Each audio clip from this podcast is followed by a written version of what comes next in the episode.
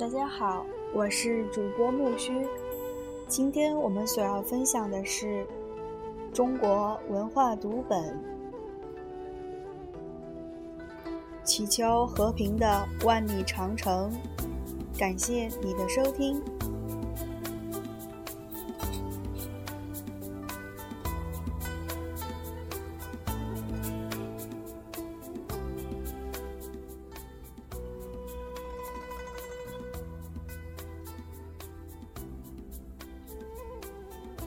说到中国文化，常常要说到长城。从公元七世纪到公元十六世纪，在大约两千二百年的时间里，先后有十九个朝代修建过长城。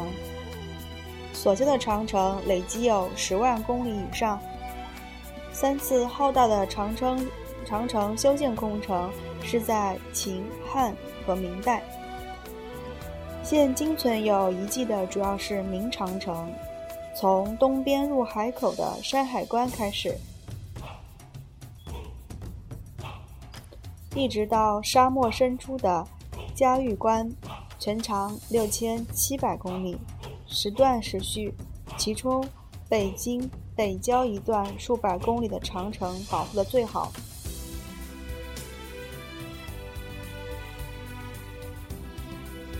长城是世界历史上最伟大的工程，参与人数之多，延续时间之长，工程难度之大，在世界上无出其右。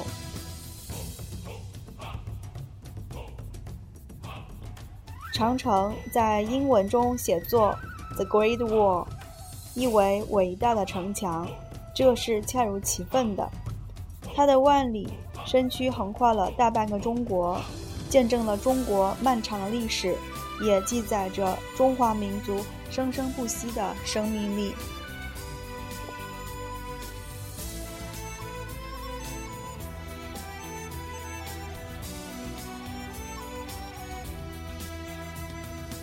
和平的愿望。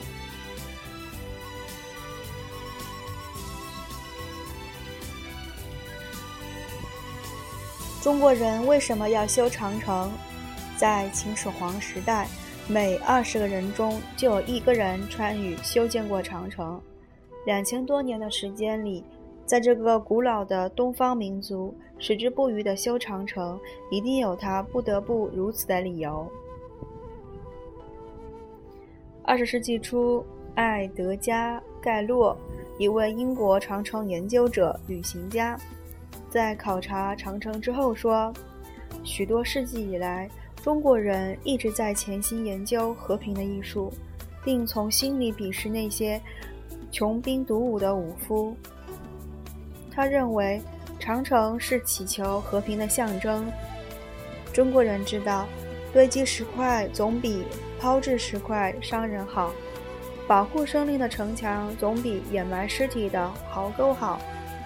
长城是和平的标志，是人们在和平的愿望下修建的。绵延万里的长城，包含了这个东方民族要过安宁生活的强烈愿望。一个热爱和平、厌恶战争的民族，才会投入这么多的人力物力去修长城。中国人对和平生活的追求，从世世代代修长城这件事实本身就能够得到体现。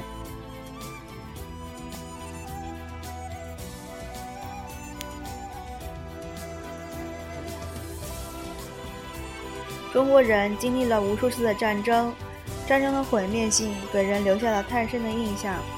修建长城，长城有着说不尽的艰辛，甚至不少人也因此付出生命。但与惨烈的战争相比，人们还是更愿意选择前者。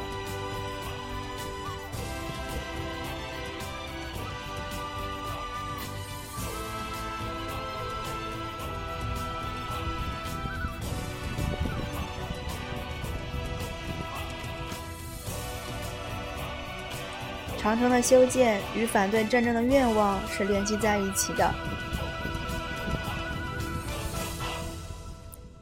汉代的一位不知名的诗人站在长城下写道：“战城南，死北郭，野死不葬，乌可食。水深澈澈，虎尾冥冥。骁骑战斗死，戎马徘回鸣。一场战争过后，横尸遍野，骁勇的战马在争斗中被打死，只有一匹烈马在苍穹的无尾丛中嘶鸣。这首诗流远广流传广远，它表达了人民厌恶战争的心情。元代诗人萨都次。登临北京北郊的居庸关，写道：“居庸关何峥嵘，上天胡不呼六丁？驱之海外销甲兵，男耕女织天下平，千古万古无战争。”他在长城旁发出了世世代代无战争的祈愿。长城在中国历史上发挥的作用是巨大的，它在冷兵器时代。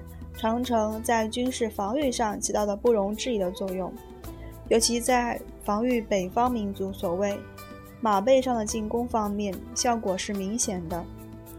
同时，我们还要看到长城长城给予民族心理上的安全感，和它实际军事价值比起来，有着同样的意义。修建长城的人付出了无限无限的辛劳。他们得到的最大补偿就是得到一个安宁的许诺。他们相信长城能够保护他们的家园，保护他们家庭的平安，保护他们的收成。处在惴惴不安的人中的人，怎能过好生活？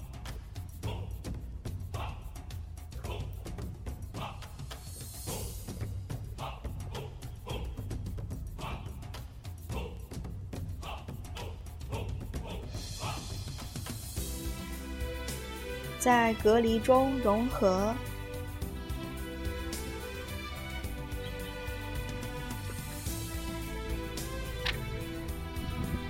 我们从一道嗯巍峨万里的长城中，不仅看到了隔离，也看到了不同文化之间的生存之道。中国特殊的地理结构和气候特点，得自自古以来。形成了南北不同的发展格局。在长城两边，温暖的南方以农业为主，而寒冷的北方则以树木业为主。南方具有发相当相对发达的农业文明，而北方则处于相对落后的状态。农业文明需要稳定，所以厌恶战争，而北方的马背上的民族骁勇善战，游牧生活的流动性很强。畜牧业生产又具有单一性和不稳定性的特点，造成对北方农业的依赖。所以，在中国历史上，北方游牧民族常常南下，有时并非出于扩张的需要，倒是出于生活的需要。中国自两千多年的秦代以来，南方居民常常受到北方居民的威胁。秦有鲜虞。汉有匈奴，唐有突厥、回鹘，宋有契丹、女真、蒙古等等。这些北方民族都曾屡屡南下，南北双方都爆发了激烈的冲突。在这种对抗中，南方的军队往往占优势。北方游牧民族是马背上的民族，他们的组织性和机动性很强，骑兵行日一日千里，威胁着南方的生存。长城虽然不是万无一失的保护手段，但毕竟提供了一个具有一定功效的保卫屏障。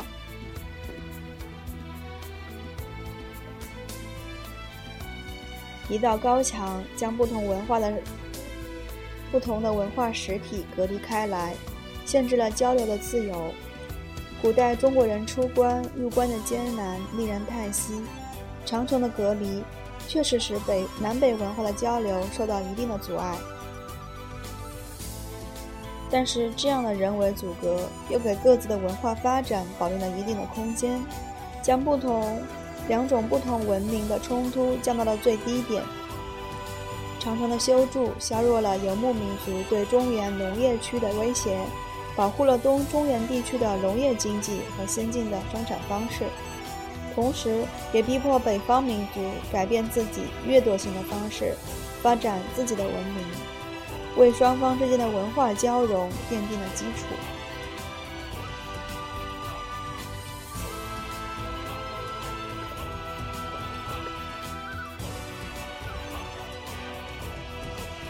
没有长城，中国的历史将会重写，中国南北民族融合的进程也会大受影响。孙中山说：“由今观之，尚无长城之捍卫，则中国之亡于北狄，不待宋、明，而在楚汉时代矣。如是，则中国民族。”必无汉唐之发展昌大而同化南方之种族也。我们不能不佩服孙中山纵观历史的伟大战略眼光。中国历史上曾形成过所谓长城经济带，尤其是长城的数十个关口中，形成了南北双方往来长城下的格局。虽然交流双方受到了一定的限制。但长城作为一个新的地理因素，重新奠定了人人们行为的位置，进而进行了经济和文化交流。在很长时间里，长城两边的农牧两大经济体互相依存。长城以内的农业经济需要长城以外的畜牧业和药业补充，而长城以外的游牧民族对农业经济的依存则更深。长城成了。农牧经济的汇聚线，长城的存在造成了新的经济发展格局。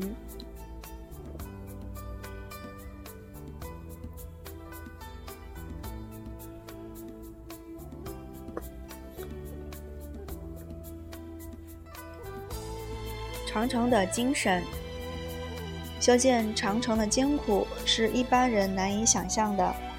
无数人背井离乡，告别了亲人，来到了北地，长年累月的辛劳。有的人将生命永远的留在了这里，在两千多年的时间中，超过亿万人在这里奉献他们的辛劳，甚至生命，创造出了这一盛举，罕见的奇迹。汉语中“众志成城”的成语，说的正是这件事儿。在与长城有关的传说中，孟姜女的故事尤其动人。孟姜女是秦始皇时代的一位女子，她的丈夫去修建长城，她在家中思念不已，于是千里迢迢去行寻夫。到了长城脚下，一位同乡告诉她，她的丈夫已经死了，尸骨就埋在长城下。于是孟姜女在长城下哭了三天三夜。哭得天昏地暗，一段段长城倒下了。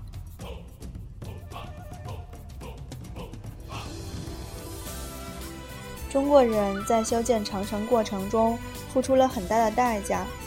孟姜女的传说反映了老百姓承担的苦难和内心的辛酸，但不能由此推论出中国人憎恨长城。孟姜女的故事中透露出对暴君秦始皇的憎恨，却没有对长城本身的诅咒。人民没有理由去诅咒一条保护自己的安全屏障。长期以来，长城还被中国人当作一种精神力量的象征。巍峨的长城横横在中国的北方，它的存在就在说明众志可以成城，团结的。群体团结的力量可以移山倒海，创造人间奇迹。中华人民共和国国歌中就有“把我们的血肉铸成我们新的长城”的歌词，激励中华儿女为中华民族的复兴而团结奋斗。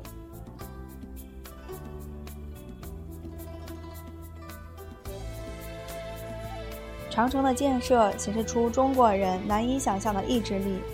看今天北京郊外的明长城，高墙在陡峭的山脊中蔓延，人攀岩上去尚且困难，而要在薄薄的山脊上建筑巨大的城墙堡垒，需要付出怎样的辛劳？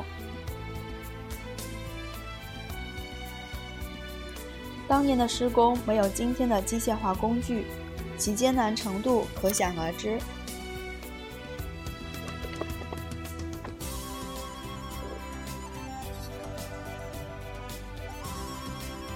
没有坚强的意志是无法完成的。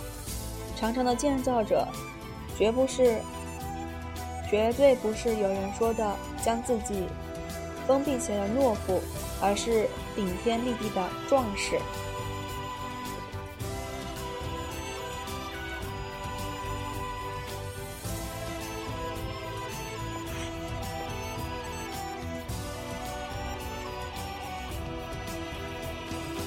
长城的美，长城的确是伟大的城墙，它是世界上迄今为止最伟大的建筑。长城的美就体现在它的雄奇博大上，它不仅横纵万里，体量巨大，而是而且大开大合，如同一位书法家在无垠的天幕上留下的壮丽墨迹。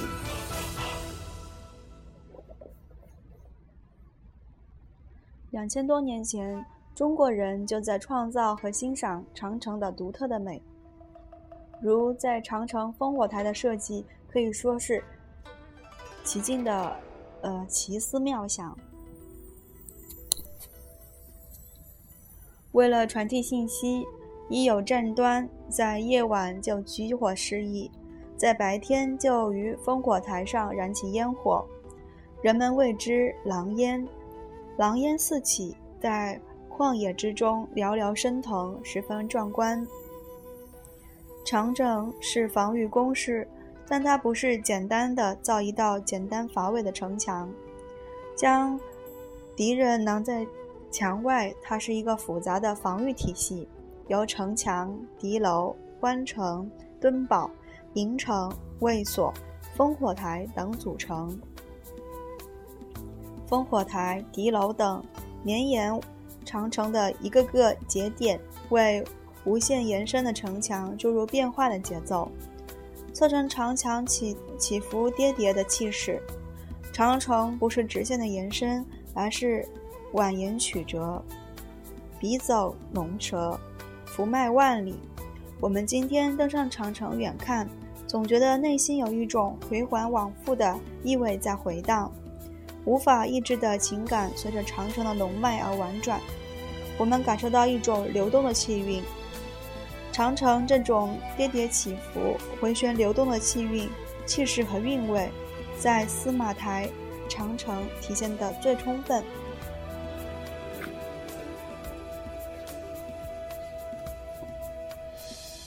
司马台长城在北京郊外，是一段明长城。有人说，长城之美尽在司马台，司马台之美尽在险峻中。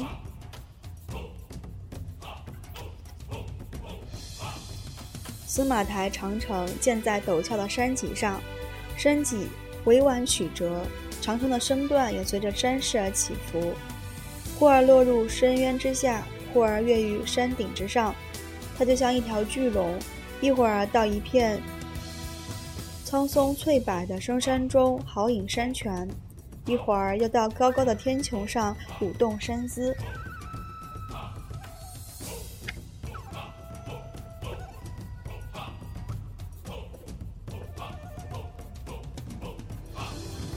司马台长城最险处是名为云梯和天桥的两段不长不长的路段。云梯号称万里长城险绝处。它是单面墙体，有的地方不过半米，人走在其中，两侧为悬崖陡壁，像是一个直梯子一样直上，嗯，直接升越，势如山立。山梯之上有天桥，长约百米，桥面极窄，真是圆柔欲度愁攀援。李白。司马台长城的最高处是望京楼，到此处可以坐目四望，长城尽览眼中。此时你看到的长城，如同倒挂在悬崖峭壁之上的一条正在抖动而飘飞的彩带。这里的连绵不断的村落依偎着群山，青烟袅袅，一片祥和。再向远处望，北京城隐然在目。有人说，这里才是北京城的至深至美之处。你到了这里，就会觉得这并非妄言。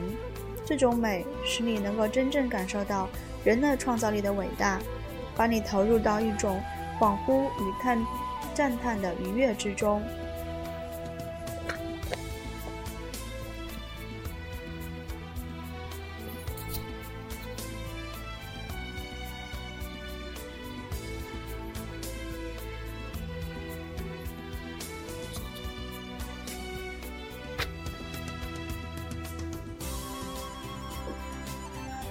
司马台长城的建筑受到人们的广泛称誉。这里有三十五座敌楼，每一座都是一立壮观。楼分两层，端坐于绵延的长城之上。楼以大方块石块垒成，坚固稳实。经过岁月的洗礼，敌楼的墙面斑驳陆离，一幅饱经沧桑的画面，也记载着长长城曾有过的辉煌。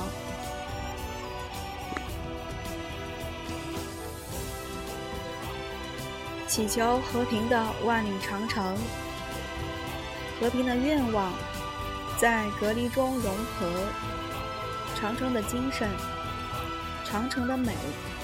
今天就分享到这儿了，下一期我们所要期待的是紫禁城的灿烂和威严。感谢你的收听，如果你欣赏这个电台的话，欢迎订阅我的微信公众号。木须会，我是主播木须，感谢你的收听，让我们期待下期更新吧，拜拜。